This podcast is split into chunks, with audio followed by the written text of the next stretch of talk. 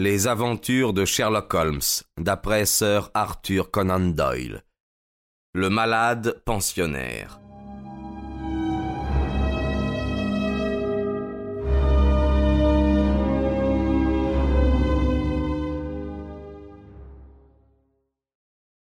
Notre ami Trévelon ne savait plus où donner de la tête quand il a écrit ceci. Allons, allons, venez, Watson, c'est urgent. Un quart d'heure après, nous étions chez le docteur. Il bondit au devant de nous, l'air terrifié. Ah, quelle affaire cria-t-il en portant les mains à ses tempes. Eh bien quoi? Blessington s'est suicidé. Holmes sifflota. Oui, il s'est pendu pendant la nuit. Nous suivîmes le docteur dans son salon d'attente. Je ne sais vraiment plus où j'en suis. La police est déjà en rouge. J'en perds la tête. Quand avez-vous découvert le suicide? Tous les matins, on apportait une tasse de thé à mon pensionnaire. Aujourd'hui, quand la servante entra vers une heure, elle trouva le malheureux pendu au milieu de la chambre.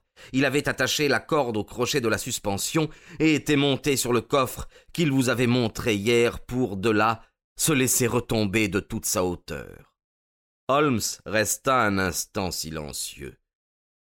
Avec votre permission, dit-il, je vais aller voir moi-même ce qui s'est passé. Nous montâmes tous deux au premier étage, suivis du docteur. Un affreux spectacle s'offrit à nos regards en entrant dans la chambre. Je vous ai parlé de l'impression de flaccidité que m'avait produite Blessington. À cet instant, suspendu à un crochet, il nous fit un effet atroce. Son aspect n'avait plus rien d'humain. Son cou s'était allongé et ressemblait à celui d'un poulet plumé, ce qui, par contraste, donnait à tout son corps un aspect plus déformé et plus hideux encore. Il était vêtu d'une longue chemise de nuit, d'où dépassaient ses chevilles et ses pieds disgracieux. À côté de lui, un inspecteur de police, fort élégant, prenait des notes sur son calepin. Ah, monsieur Holmes, dit-il cordialement en voyant entrer mon ami. Je suis ravi de vous voir. Bonjour, Lanner, répondit Holmes. Je pense que vous ne me prendrez pas pour un intrus. Avez-vous entendu parler des circonstances qui ont amené ce drame Oui, oui, quelque peu. Vous êtes-vous formé une opinion Il me semble que cet homme a été frappé de folie à la suite d'une frayeur. Le lit porte l'empreinte de son corps, donc il y a couché. C'est, vous le savez, vers cinq heures du matin qu'on se suicide d'habitude. Il a dû se pendre à cette heure-là et cela semble avoir été prémédité. en juger par la rigidité des muscles, ajoutai-je, il doit y avoir trois heures qu'il est mort. Avez-vous constaté quoi que ce soit de particulier dans la chambre? demanda Holmes.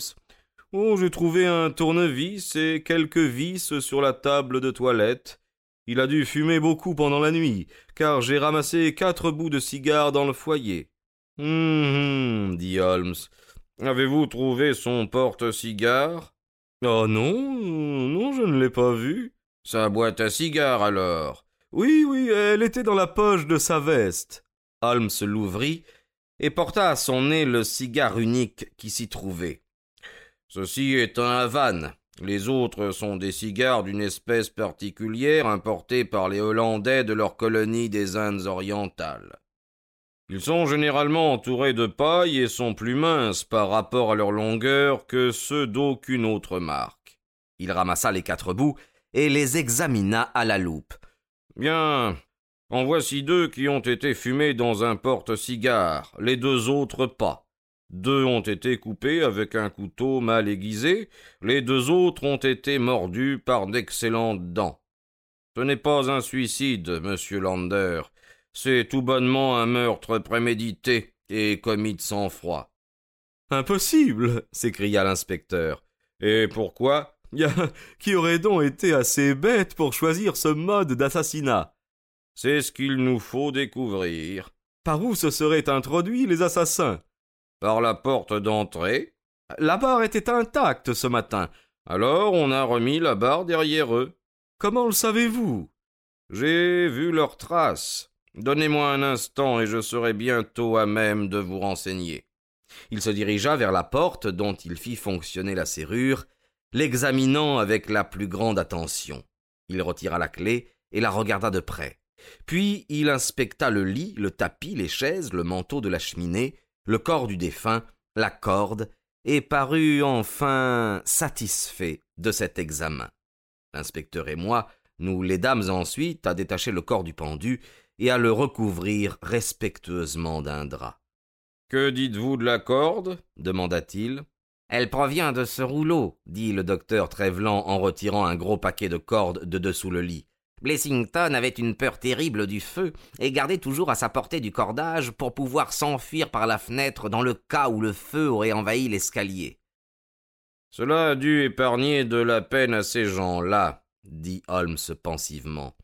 En somme, les faits en eux-mêmes sont très simples. Ou je me trompe fort, ou je vous en donnerai l'explication dans la journée. Je prends la photographie de Blessington que je vois là sur la cheminée. Elle pourra me servir au cours de mon enquête. Mais. Mais vous ne nous avez rien dit s'écria le docteur. Il est bien évident, dit Holmes, qu'il y a trois complices le jeune homme, le vieillard et un troisième dont je n'ai pas encore établi l'identité. Les deux premiers, vous l'avez deviné sans peine, ce sont le soi-disant russe et son fils. Nous avons leur signalement. Un complice a dû les introduire dans la maison, et si vous me permettez de vous donner mon avis, monsieur l'inspecteur, vous arrêterez le groom qui est, paraît-il, depuis peu de temps au service du docteur. On ne peut le retrouver, ce petit drôle, dit le docteur Trevelan. La fille de chambre et la cuisinière sont à sa recherche. Holmes haussa les épaules. Il a sûrement joué un rôle important dans ce drame. Les trois hommes ont gravi l'escalier sur la pointe des pieds le plus âgé en tête, le jeune homme ensuite, et l'inconnu fermant la marche. Mon cher Holmes, m'écriai-je. Oh, il n'y a pas à s'y tromper. J'ai eu la chance de pouvoir étudier minutieusement les empreintes hier soir. Les trois individus montèrent donc jusqu'à la chambre de Blessington, dont ils trouvèrent la porte fermée à clé, et ils forcèrent la serrure avec un fil de fer. Même sans loupe, vous pouvez vous en convaincre par les éraflures de la garde de la serrure, là où l'effort a porté. En entrant dans la chambre, le premier assaillant a dû bâillonner M. Blessington. Il peut se faire qu'il ait été endormi, ou bien si complètement paralysé par la terreur qu'il n'ait pu crier. Mais les murs étant très épais, il est admissible que même s'il a pu crier, il n'ait pas été entendu. Après s'être assurés de sa personne, ils ont dû tenir conseil, simulant en quelque sorte un tribunal judiciaire. La séance aura duré quelque temps, et c'est alors qu'ils auront fumé les cigares. Le plus âgé des trois était assis dans le fauteuil en osier. C'est lui qui s'est servi du porte-cigare. Le plus jeune était un peu plus loin, et il a frappé contre la commode pour faire tomber sa cendre. Le troisième compagnon allait et venait dans la chambre. Quant à Blessington, je crois qu'il était assis tout droit sur son lit, mais je ne puis l'affirmer d'une manière positive. Enfin, ils ont pris Blessington et l'ont pendu.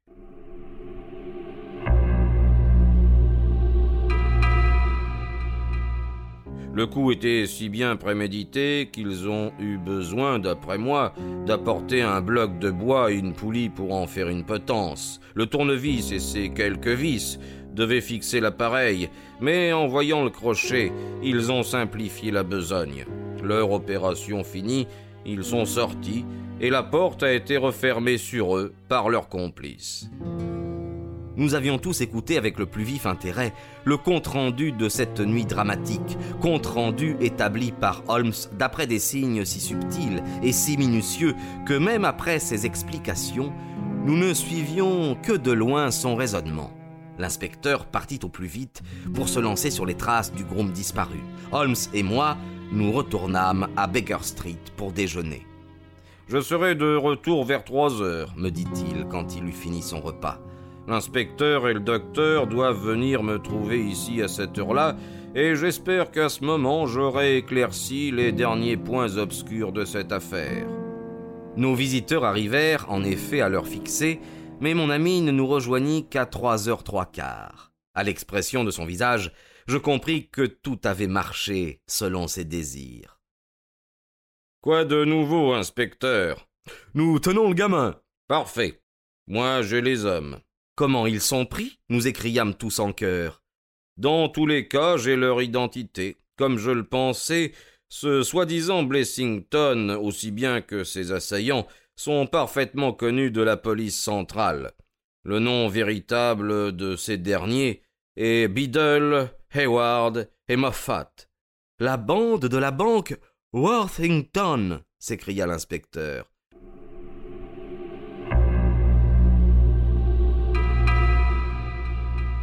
C'est cela même, répondit Holmes. Alors, Plessington n'est autre que Sutton.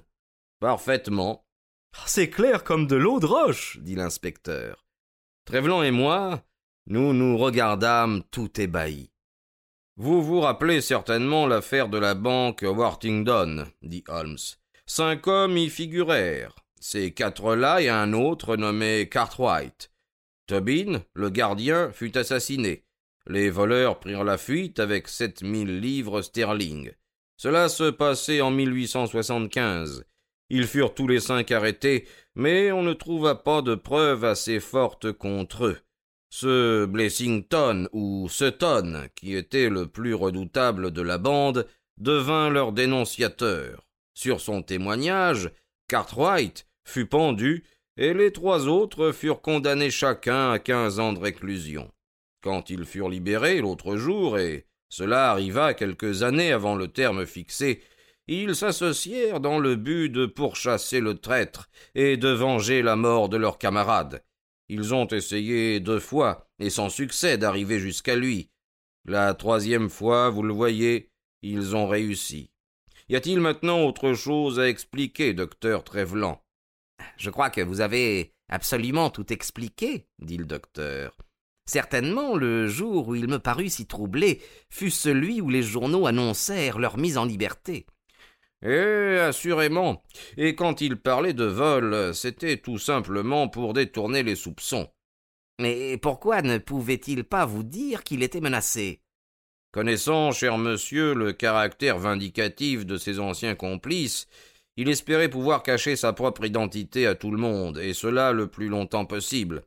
Son secret n'était pas avouable, et il ne pouvait se décider à le divulguer. Pourtant, tout gredin qu'il était, il se trouvait protégé par la loi anglaise. Vous voyez toutefois, inspecteur, que cette protection peut faire défaut, et que la justice reprend alors ses droits. Tels furent les singuliers événements qui se rattachent au malade pensionnaire et au docteur de Brock Street. La police n'a jamais pu retrouver la trace des trois meurtriers. On croit, à Scotland Yard, qu'ils étaient parmi les passagers de l'infortuné vapeur Nora Crena qui se perdit corps et biens il y a quelques années sur les côtes de Portugal un peu au nord d'Oporto.